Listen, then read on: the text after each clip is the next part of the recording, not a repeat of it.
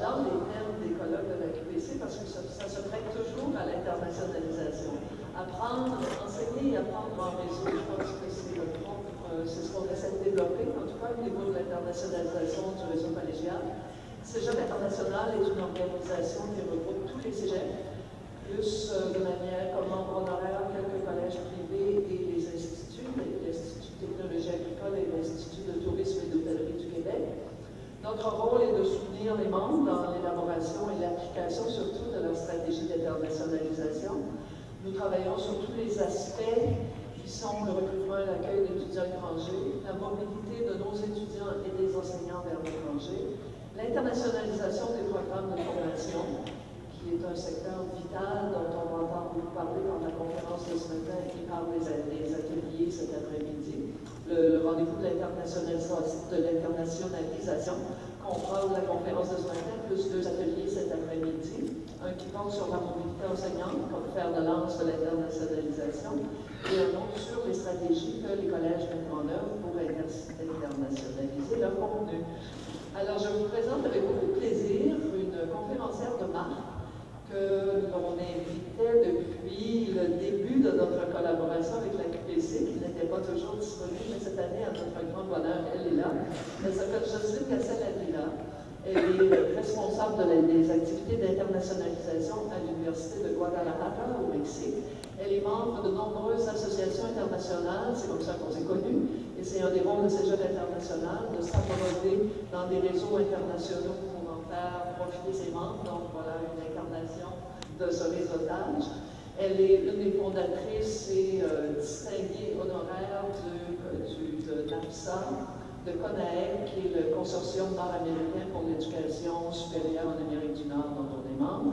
Elle est membre du comité directeur du programme de gestion de l'enseignement supérieur en anglais qui s'appelle IMHE, de l'Organisation pour la coopération et le développement économique. Elle a publié des milliers d'articles et plusieurs livres sur le thème de l'internationalisation.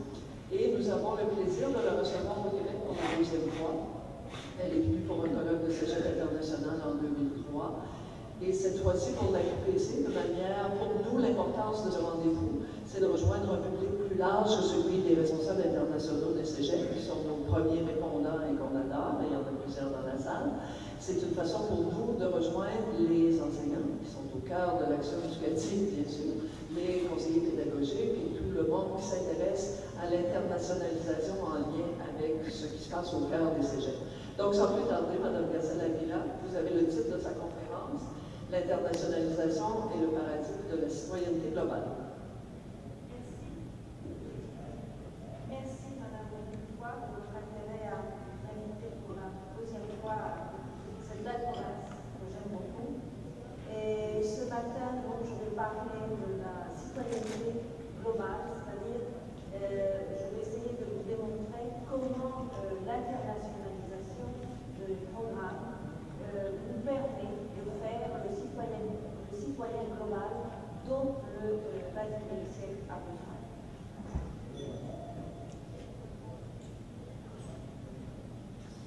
Vers la fin du XXe siècle, ça va le son Ça va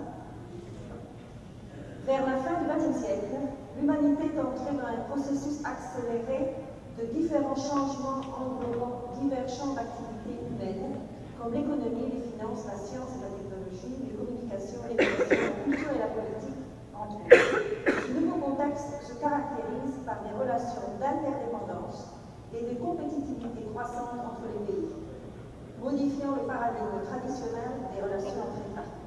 Aucun pays n'échappe à ces processus ni à ces défis. Cependant, même si les processus de globalisation et de modernisation se développent de manière simultanée dans toute la planète, ils sont à l'origine de développements inégaux, divergents et contradictoires. En somme, il y a des globalisateurs et des globalisés, ce qui a provoqué à la fin du XXe siècle une situation d'inégalité profonde et croissante entre les pays, une atmosphère d'exclusion et de marginalisation qui se manifeste très souvent par la violence, les guerres et les conflits ethniques, le terrorisme, le racisme et l'intolérance, les pandémies, les épidémies, l'accroissement de la délinquance et du crime organisé et une augmentation du chômage et du sous-emploi, ainsi qu'une dégradation irréversible de l'environnement et des ressources fait, début, dans ce début du XXIe siècle, une grande partie de l'humanité est tous les jours plus pauvre et marginalisée du développement et de la modernité. C'est pour ces raisons qu'il est urgent de trouver des alternatives à ces pratiques politiques et économiques qui sont l'expression du pouvoir de quelques nations et entreprises multinationales. Les organismes internationaux comme l'ONU et la Banque mondiale signalent que le monde développé peut attirer des, des capitaux privés, construire un système bancaire et financier plus solide, investir dans le capital humain, mais si ce dernier continue de tenir à l'écart la majorité de l'humanité et qu'on n'adopte pas de politique d'intégration, sa croissance sera en danger. En d'autres termes, si un processus social n'est pas mis en place en parallèle, à moyen et long terme, il ne sera pas possible d'atteindre également un développement économique et social satisfaisant dans le monde entier. Pour remédier au moins pallier ce problème, le programme pour le développement de l'Organisation des Nations Unies, le PNUD, prescrit le développement humain durable, concept plus ample que le concept de croissance économique, puisqu'il inclut la dimension humaine, culturelle et éducative des peuples. Dans ce sens, lors de la conférence mondiale de l'ONU de 2002 à Monterrey, le besoin primordial de composants solidaires a été souligné, ce qu'on a appelé la mondialisation de la solidarité et le respect des accords de la conférence de Kyoto. Étant donné l'impératif des problèmes auxquels s'affrontent les sociétés mondiales du XXIe siècle, ces concepts ne sont pas seulement la réponse à une exigence éthique, mais ils sont également une obligation politique. Cet état d'esprit a influencé la teneur de la Déclaration mondiale sur l'enseignement supérieur de l'UNESCO de 1998 et 2009, en plaçant l'enseignement supérieur et l'éducation générale au service d'un ordre mondial, promouvant la construction d'une société plus juste, équitable, tolérante et solidaire, en mettant l'éducation au centre de tout changement social, sans de nouvelles approches en politique, mettant le processus éducatif au cœur du développement social, un changement des mentalités de la société ne sera pas possible. Sans un changement de paradigme dans les relations internationales, il n'y aura pas non plus de solidarité entre les. Au niveau du système éducatif, il faut souligner l'inadéquation de plus en plus grande, profonde et grave entre nos, connaissances d'aujourd'hui, fragmentées et divisées, face aux problèmes de plus en plus pluridisciplinaires, transversaux, multidimensionnels, transnationaux, mondiaux et planétaires. Dans le nouveau contexte mondial, l'une des fonctions essentielles des établissements d'éducation supérieure doit être de provoquer chez les élèves une prise de conscience globale de leur enseigner l'interdépendance entre les peuples et les sociétés, et de développer une compréhension de la culture propre et étrangère, ainsi que le respect du pluralisme, les bases de la solidarité et de la coexistence pacifique entre les nations, et la politique citoyenneté globale. Il est impératif qu'à l'époque de la mondialisation, les savoirs prennent en compte le contexte et la complexité de la planète. La connaissance du monde en tant que tel doit devenir un besoin vital et intellectuel de la même manière que la solution des problèmes mondiaux exige une approche et une planification globale. Pour y parvenir, il est nécessaire de faire une réforme dans notre façon de penser et de raisonner réforme qui doit être paradigmatique et non seulement programmatique. La promotion d'une nouvelle conscience globale entre les hommes est un aspect clé qui exige un changement d'esprit par conséquent de l'éducation. La globalisation et l'internationalisation, définition et contexte. Dans cette perspective, il est important de préciser la définition des concepts enfermés dans les termes globalisation et internationalisation, car ils sont souvent confondus. Je soutiens que même si l'internationalisation et la globalisation font partie d'une dynamique similaire, ce sont des phénomènes différents quant à leur échelle et leur impact et représentent en réalité des tendances opposées et même contradictoires. L'internationalisation est dialectiquement opposée à la globalisation parce qu'elle repose sur la relation entre les nations et l'existence de l'État-nation. Et son point de départ est la reconnaissance des différences entre les nations. En revanche, la mondialisation tend à miner les fondements de l'État-nation, l'existence des nations et leurs différences, en mettant l'accent sur les similitudes plutôt que sur les différences L'internationalisation favorise la reconnaissance, le respect des différences et l'identité culturelle, alors que la globalisation provoque l'homogénéisation. C'est ainsi que l'internationalisation est perçue comme complémentaire ou compensatoire des tendances globalisantes et tente d'amoindrir les effets de dénationalisation et d'homogénéisation. David et Knight définissent la globalisation de l'enseignement supérieur comme la circulation des personnes, des technologies, des connaissances, des valeurs et des idées qui transcendent les frontières et touchent, touchent chaque pays de façon différente en fonction de son histoire, sa culture, ses traditions et ses priorités. En revanche, l'internationalisation est une réponse proactive des enseignements des établissements d'enseignement supérieur à travers laquelle un pays répond à l'impact de la globalisation grâce à la connaissance et le respect des particularités de chaque nation. Elle représente un moyen de promotion et de renforcement de l'identité culturelle. Elle encourage le développement d'une perspective globale à l'intérieur de la communauté de l'éducation supérieure et elle montre un engagement dans la construction d'une citoyenneté globale.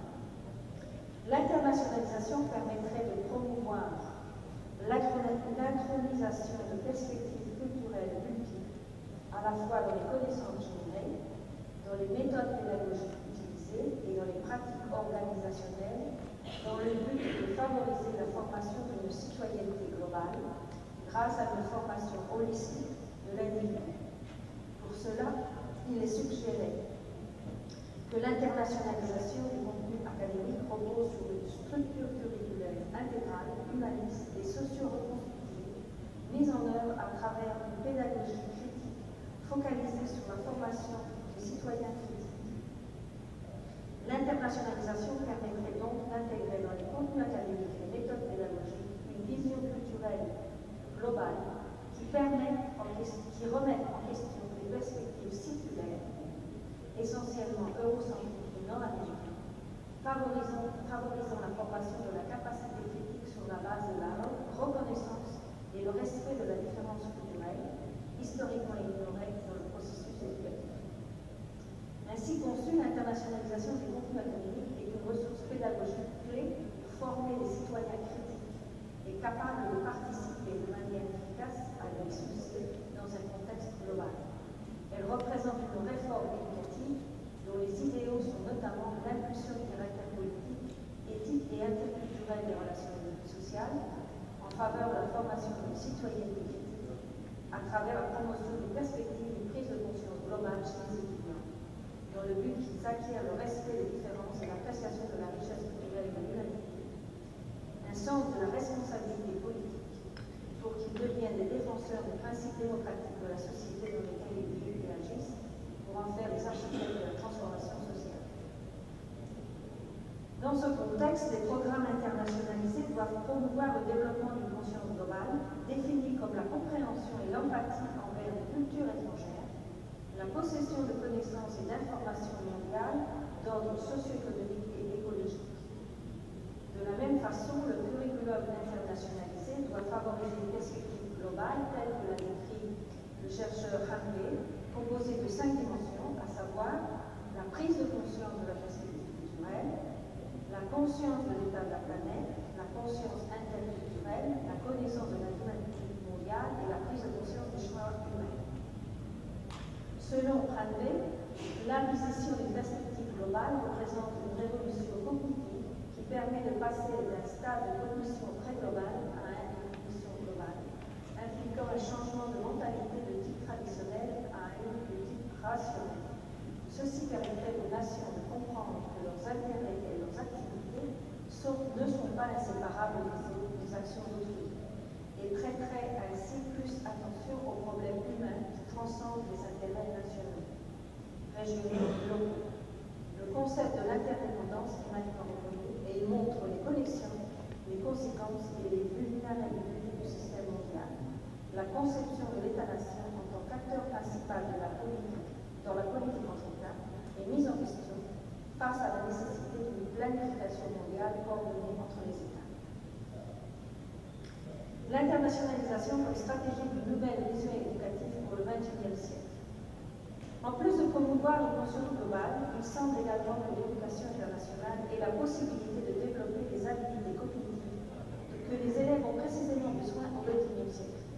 En effet, de nombreuses études effectuées en éducation internationale, psychologie interculturelle et cognitive, montrent que le séjour des étudiants et des enseignants en dehors de leurs frontières et entourage parallèle élargit leurs horizons culturels et qui a des conséquences cognitives transcendantales. De telles expériences apprennent, apprennent à connaître et à apprendre et, dans une certaine mesure aussi, à désapprendre et permettre aux individus de s'adapter plus facilement à des façons de vivre différentes et d'acquérir des compétences de communication interculturelle. L'individu acquiert ses compétences hors de son contexte culturel à travers des séjours d'études à l'étranger ou par le biais de programmes académiques développant des compétences de communication interculturelle et soulignant la dimension internationale et culturelle des phénomènes humains et sociaux. Mestenhauser a, a montré a démontré que l'éducation internationale permet de développer au moins 15 habiletés cognitives, telles que la capacité de reconnaître les différences, la compréhension des différences entre les principes et éthiques, la capacité de réaliser des changements cognitifs, la capacité de reconnaître le manque de connaissances, la capacité pour la communication interculturelle, la capacité de reconnaître la carence des la capacité de la pensée comparative, de changer la perception de soi-même, de comparer le propre pays avec d'autres, l'acquisition de connaissances d'autres cultures, la capacité de diagnostic et la, la, différenciation dans la compréhension, la capacité de reconnaître les tendances dans d'autres cultures, la compréhension de la complexité cognitive et de l'intégration cognitive et la compréhension de la différence entre le produit et le processus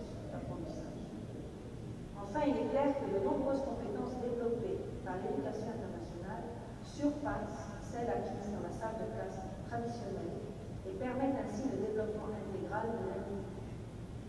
De la même façon, la perspective culturelle, les rencontres interculturelles et les études à l'étranger permettent aux élèves de mieux comprendre ce qu'ils apprennent et pourquoi. Pour ces raisons et parce qu'elles favorisent l'apprentissage social, qui est un aspect sous-estimé dans l'éducation traditionnelle, l'éducation internationale représente une formation formidable pour le développement de la capacité d'auto-apprentissage, qui est une dimension clé dans l'éducation du futur.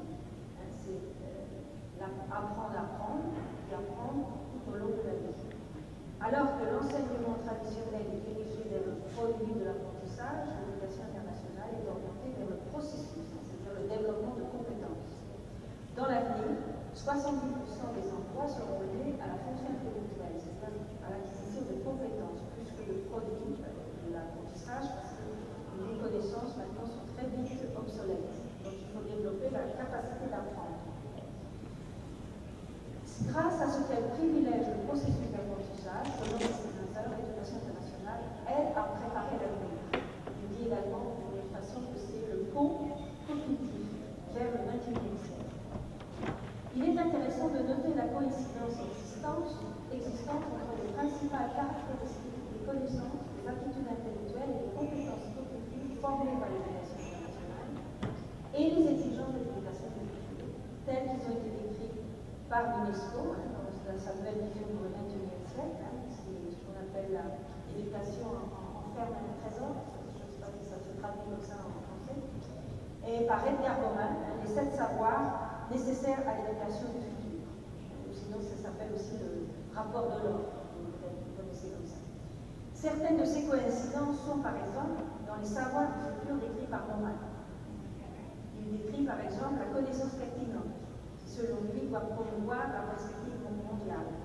Le concept de la terre-patrie, qui appelle la citoyenneté mondiale. L'apprentissage de la condition humaine, de l'identité globale et de la compréhension tout ça, c'est ce qu'on vient de décrire comme qualité et caractéristiques de l'éducation internationale. Les objectifs éducatifs sont en concordance avec ceux de l'éducation internationale et multiculturelle, rendant ainsi l'internationalisation de l'enseignement supérieur un outil clé pour l'implantation d'une nouvelle vision éducative adéquate aux nécessités du XXIe siècle. Dans ce contexte, l'objectif principal de l'éducation internationale doit être d'enseigner la compréhension entre les êtres humains, l'éthique la culture planétaire en tant que mission fondamentale de l'éducation. Selon Edgar Morin, la compréhension entre les peuples est la condition et la garantie de la solidarité intellectuelle et morale de l'humanité, de la mondialisation au service de l'humanité et celle de la compréhension. Il n'y a pas de progrès dans les relations entre les individus, les nations et les cultures sans une compréhension. Les programmes d'études pour l'éducation internationale.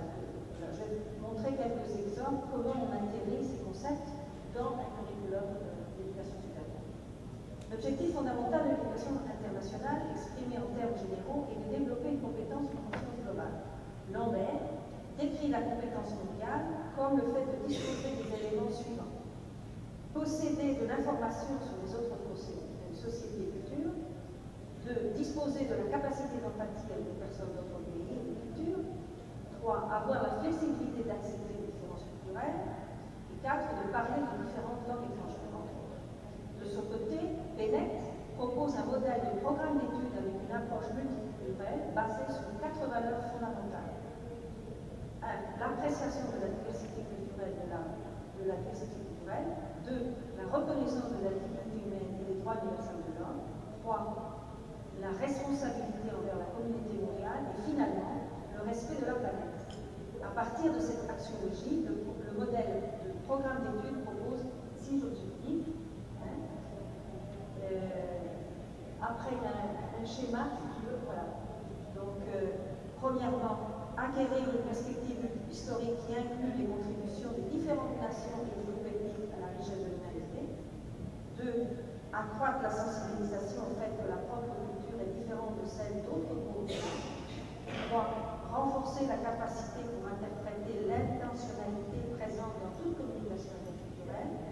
4. Contre-combattre toute forme de préjugés et de discrimination sur le racisme ou le sexisme. 5. Accroître la conscience de l'état de la planète. 6. Acquérir des aptitudes pour la participation sociale. Dans son ensemble, ces objectifs contiennent un modèle de programme éducatif qui intègre les perspectives globales et multiculturelles dans l'apprentissage. D'autres auteurs, qui s'appellent Kogan et Derrigot, proposent également un programme d'études s'appelle une citoyenneté globale, qui, qui est focalisée sur le développement de huit attributs ou aptitudes qui caractérisent la citoyenneté de ce nouveau siècle. À savoir, 1. La capacité de faire face aux problèmes en tant que membre d'une société globale. 2. La capacité de travailler en équipe en assumant sa propre responsabilité. 3. La capacité de comprendre, d'accepter et de tolérer les différences culturelles. 4. La capacité de penser en termes 5. L'aptitude pour résoudre les conflits de façon pacifique. 6. La volonté de changer son propre mode de vie afin de protéger l'environnement. 7. La volonté de défendre les droits de l'homme. 8. La volonté de participer dans la vie politique au niveau local, national et mondial. Selon Kogan et Derrigot, l'acquisition de ces aptitudes est basée sur le concept de citoyenneté multidimensionnelle composé de quatre dimensions Premièrement, la dimension personnelle, composée des aspects du développement individuel. Deux, la dimension sociale, caractérisée par l'engagement des individus envers les problèmes de la communauté, au niveau de trois niveaux, local, national mondial. Trois, la dimension spatiale, qui relativise la propre possibilité culturelle et accepte celle des autres. Quatre, la dimension temporelle, qui le passé et le présent comme des temps à considérer dans la perspective citoyenne. Ces modèles nous fournissent une orientation pour la sélection des compétences et des attitudes intégrées dans des projets d'études spécifiques visant à intégrer à la fois les objectifs de l'éducation internationale et ceux de la vision de l'éducation pour le multilinguisme. Internationalisation, maintenant, qu'est-ce qu'il en est de la réalité et des perspectives politiques Malgré son caractère essentiellement contemporain et actuel, on doit cependant faire remarquer que malheureusement, jusqu'à présent, le potentiel et les qualités de l'éducation internationale qui viennent d'être mentionnées ne sont pas encore pleinement reconnus. De façon générale, les systèmes éducatifs actuels prêtent peu d'importance aux perspectives interculturelles et négligent les stratégies pour l'avenir. La culture de l'éducation supérieure prend rarement en compte la notion de culture dans le processus d'enseignement-apprentissage et comme elle se concentre principalement dans les cours elle assume que l'éducation réelle ne s'acquiert que dans la classe et par la connaissance disciplinaire, ce qui a fait sous-estimer la croissance personnelle et intellectuelle développée par la rencontre et l'empathie avec un autre culture. Sur le plan administratif aussi, on sous-estime souvent la complexité de l'internationalisation et son exigence de niveau élevé de conduction, de leadership, afin de réaliser les changements institutionnels qu'elle implique. En conséquence, il, faut, il faut une plus grande prise de conscience de la part des dirigeants de l'enseignement supérieur, de la complexité de l'éducation internationale, ainsi que de l'impératif de la professionnalisation des gestionnaires, capables d'intervenir dans les deux domaines, aussi bien dans la gestion que dans l'académie.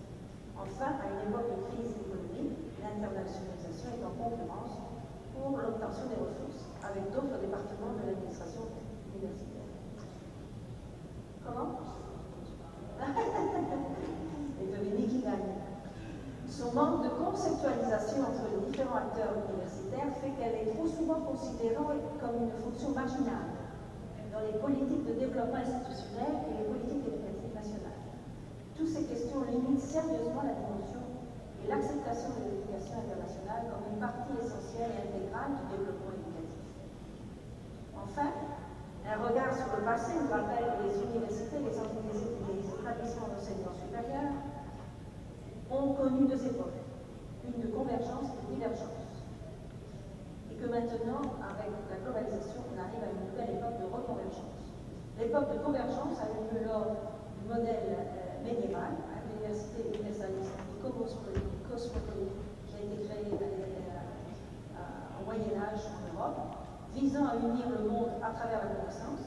La seconde période est survenue avec la réforme, la réforme protestante, qui s'est caractérisée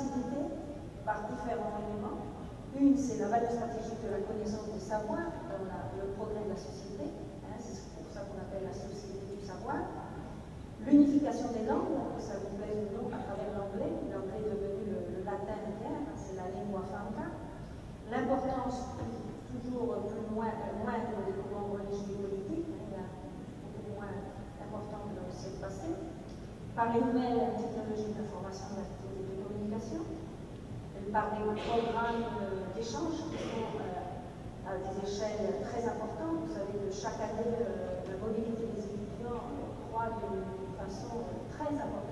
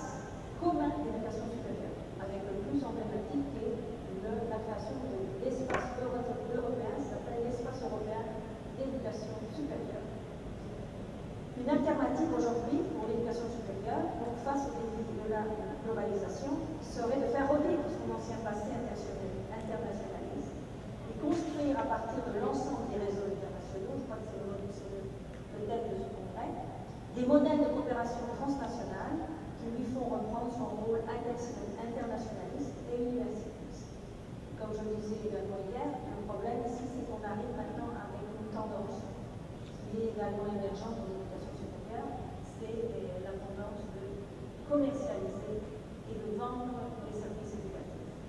C'est tout nouveau, hein,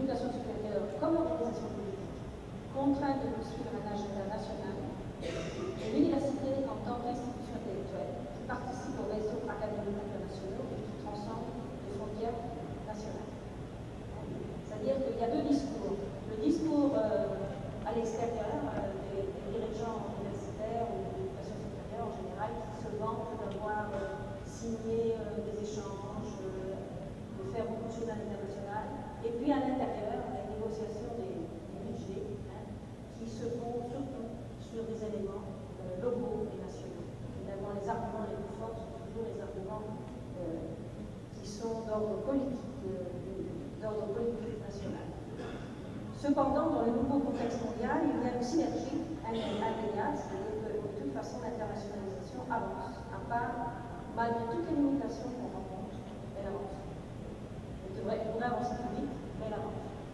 Il y a une synergie indéniable entre les impératifs de la globalisation et la demande croissante d'enseignement supérieur. Les deux éléments produisant une croissante internationalisation des systèmes éducatifs. En effet, dans la société du savoir, comme son nom l'indique, la valeur stratégique du savoir et des connaissances augmente, c'est-à-dire la, valeur de l'éducation supérieure, étant le lieu par excellence de la, la transmission et de la production du savoir, et qui a son tour mis l'accent sur la dimension internationale des, établissements d'éducation supérieure, la fonction intellectuelle et académique des, des établissements d'enseignement supérieur, étant par nature internationale. Cependant, le caractère stratégique de la recherche nous montre que la vocation nationale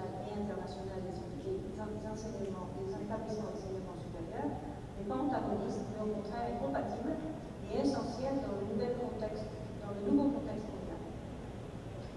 Enfin, bien que les établissements d'enseignement supérieur restent fondamentalement des organisations nationales, elles doivent trouver la, elles doivent trouver la manière d'être à la fois nationale et internationale obligeant ces acteurs à lier les objectifs institutionnels avec la nécessité d'une plus grande ouverture à l'extérieur et d'internationalisation de ces conflits. La politique éducative actuelle doit être développée à partir de la prise de conscience que les défis actuels des programmes d'enseignement sont de deux ordres.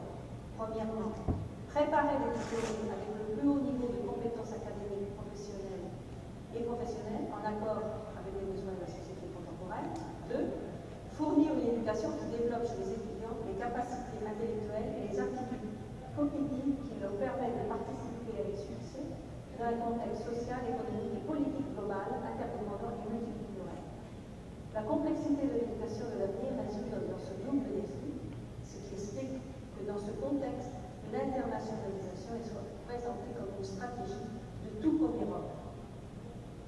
De façon générale, dans le monde, une évaluation de la dimension internationale des établissements d'éducation supérieure nous indique que malgré l'abondante rhétorique de la part des autorités nationales et institutionnelles et des organisations, sur l'importance de l'internationalisation de l'éducation répondant aux défis du XXe siècle, dans la pratique, ces approches ne se reflètent pas de manière systématique dans le contenu et les objectifs des politiques éducatives. Les établissements d'enseignement supérieur ont tendance à organiser les activités d'internationalisation en marge des politiques de développement et de priorités institutionnelles, disposent d'un budget réduit et sont plutôt le résultat d'initiatives individuelles et isolées. Les établissements d'enseignement supérieur manquent en général de politiques et de visant à intégrer les efforts d'internationalisation au sein de la mission vision et culture de l'institution. Cet état de choses ne permet pas d'exploiter le potentiel réel de l'internationalisation dans les stratégies d'amélioration de la qualité et pour provoquer un changement dans le profil des diplômés et les doter des capacités exigées par le nouveau siècle. Les politiques nationales d'éducation reproduisent la même situation car elles ne considèrent que la coopération former les étudiants et de les professeurs de façon marginale. Également, il nous forme au cœur des politiques de l'enseignement et de la recherche. L'internationalisation n'est pas encore suffisamment reconnue comme une stratégie transversale dans les politiques qui visent euh, à améliorer la qualité et la pertinence. Les, les procédures et les critères du système national de planification et d'évaluation également ne prennent pas assez en compte le processus et les activités par exemple, les rankings qui sont aussi en vogue, euh, au début, ils ne prenaient pas en compte euh, le critère de l'internationalisation.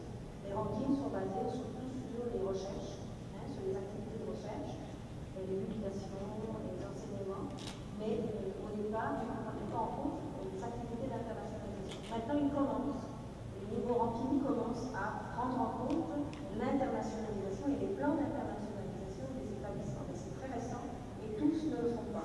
Hein, par exemple, le fameux connu chinois, Zhou University, au départ, ne prenait pas en compte les, activités internationales des universités, seulement euh, la, la, recherche principalement. Oui, peut-être. Oui. Naturellement, puisque c'était surtout axé sur les universités américaines.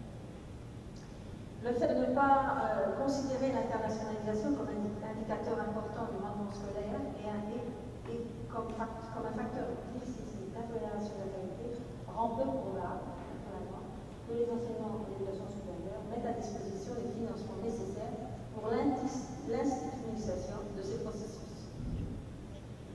Cependant, de nombreux organismes internationaux comme l'OCDE soulignent la nécessité d'implanter le concept de ce qu'on appelle Comprehensive Internationalization, qu'on a traduit en français par, je traduirais par l'internationalisation intégrale ou transversale qui va au-delà du concept de la coopération internationale et de la simple mobilité physique des individus. L'adjectif intégral global signifie que pour euh, aider à améliorer euh, la qualité et la pertinence de l'enseignement supérieur, ainsi que de fomenter les changements nécessaires du système éducatif pour s'adapter à la réalité mondiale, les stratégies d'internationalisation doivent agir aux trois niveaux d'éducation savoir le niveau micro, c'est-à-dire être dans le processus d'apprentissage, d'enseignement-apprentissage, dans sa classe. Le, le, niveau moyen, c'est-à-dire ce sont tous les facteurs qui déterminent le contenu et les méthodes d'enseignement d'apprentissage, des politiques, hein, du, curriculum, etc., des programmes Et le macro, c'est-à-dire la prise de décision et l'élaboration de politiques au niveau des autorités. Bon. Maintenant, comme euh, conclusion, je voudrais une réflexion sur le rôle de la coopération internationale dans la construction de la citoyenneté globale.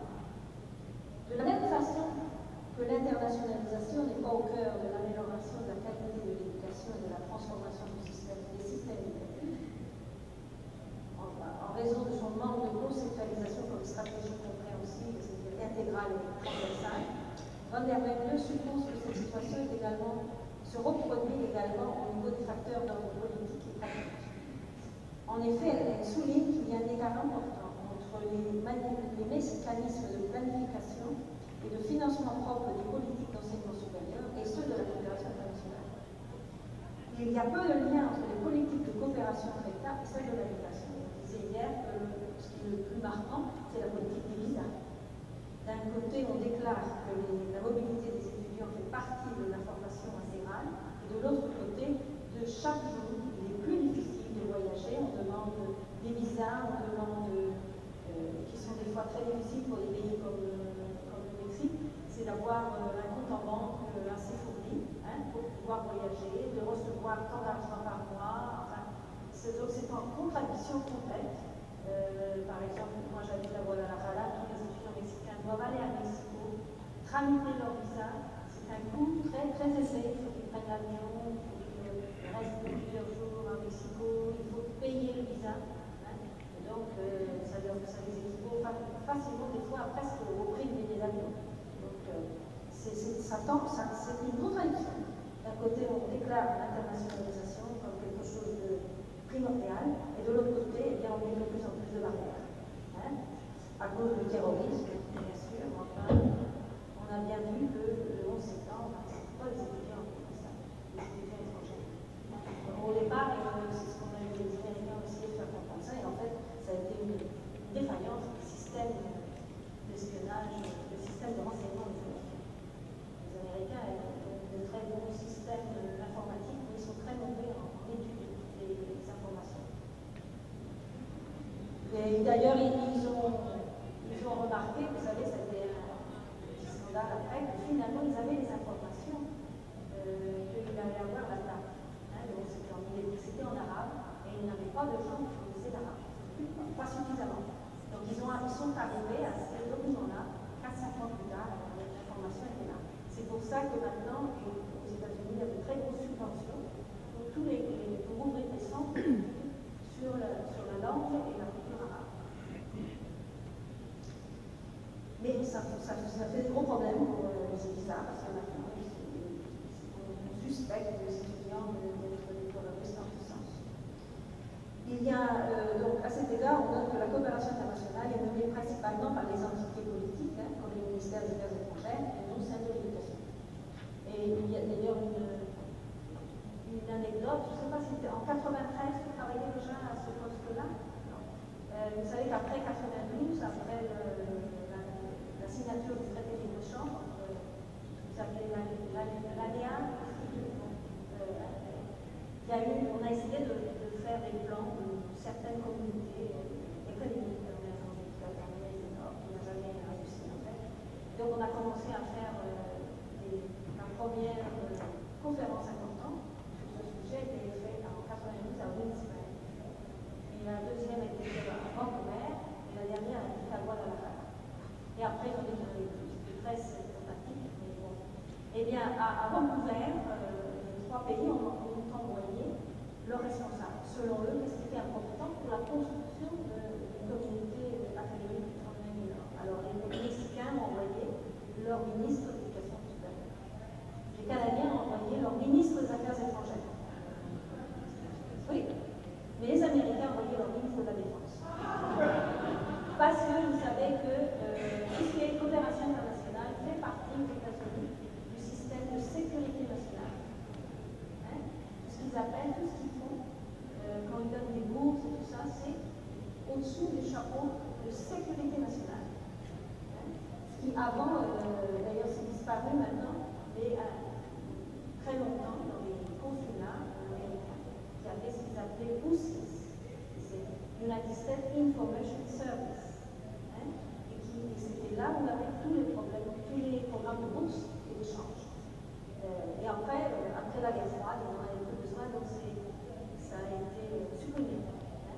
Mais euh, tout ce qui est fait aux États-Unis, c'est dans la coopération internationale, c'est selon le concept de sécurité nationale. Actuellement, les relations entre les nations sont considérées presque exclusivement de nature politique et non culturelle et éducative. C'est ainsi que les conflits politiques qui affectent les relations humaines sont résolus grâce à l'interprétation politique. Toutefois, la, la, notion de citoyenneté globale exige que les relations entre États soient également considérées comme faisant partie des domaines culturels et éducatifs. Selon Westenhauser, le vieux paradigme des relations internationales, qui met l'accent sur l'équilibre des pouvoirs, ce qu'on appelle le fameux et, la suprématie des intérêts nationaux doit être remplacée par un nouveau paradigme, celui de l'interdépendance, qui doit agir comme un, objectif d'ordre supérieur. Ce concept utilisé dans la résolution de conflits permet de parvenir à un niveau supérieur d'abstraction où tous les intérêts inférieurs sont pris en compte. Ce concept ne répond pas à une simple opposition à l'idée de la compétitivité, mais à un niveau supérieur où il fait partie de la en conclusion, il faut donc repenser la politique extérieure des États mettant en valeur le rôle crucial de la coopération universitaire, donc de l'internationalisation, pour la construction d'une politique de paix. Selon le paradigme du développement humain durable, les relations entre les États doivent être réexaminées en fonction des nouvelles conditions du village global. L'éducation doit devenir l'axe de la compréhension interculturelle, de la coexistence pacifique, de la démocratie et de la citoyenneté en conséquence, la politique étrangère doit être repensée en fonction d'une réforme des mentalités, ce qui passe par de nouveaux paradigmes éducatifs et pédagogiques. Ce sont les idées d'éducation, et non pas les armes, qui sont l'espoir pour la paix dans le monde. Pour atteindre ces idéaux, il est nécessaire que l'éducation et la coopération internationale soient considérées comme des activités ayant une influence décisive sur le sort de tous les hommes et que celle-ci offre la possibilité d'exercer un certain contrôle sur l'avenir de l'espèce et que pour cette raison, recevoir toute l'attention des nations.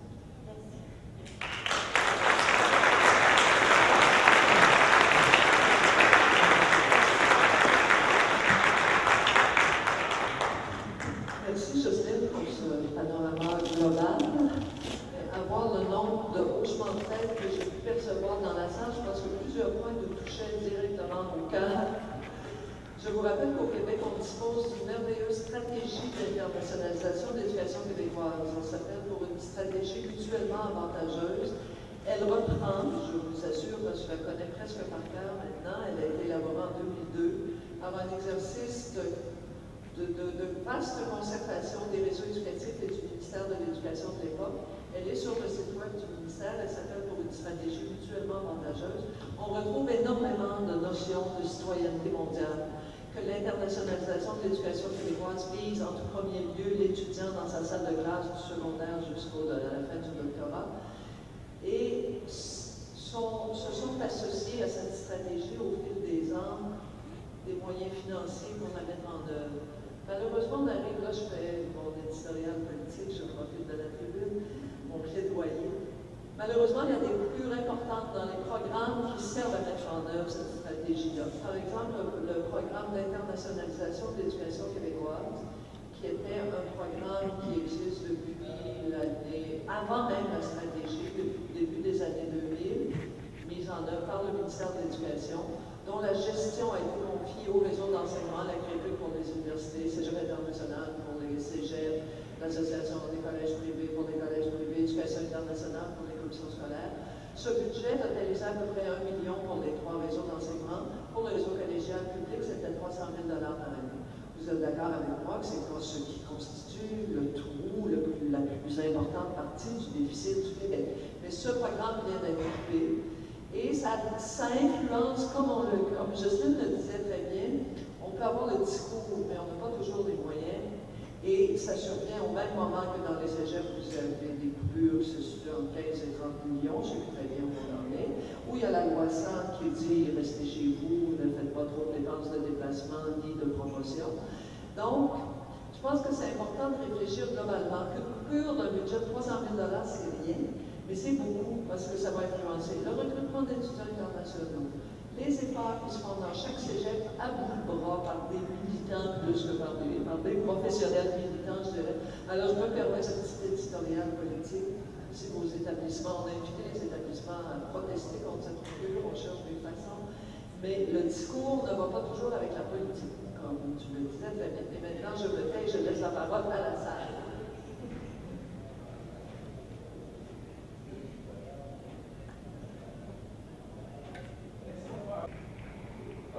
Merci beaucoup, Mme Gazelle-Avila. Ce sont de très, très belles paroles. On a même envie de s'inspirer de votre programme d'internationalisation pour l'éducation nationale. Quand on pense aux mots comme la conscience de base, la compréhension entre les êtres humains, comme le dit Edgar Morin, le respect des différences culturelles et de la planète, on se dit qu'il faut vraiment avoir confiance en l'être humain.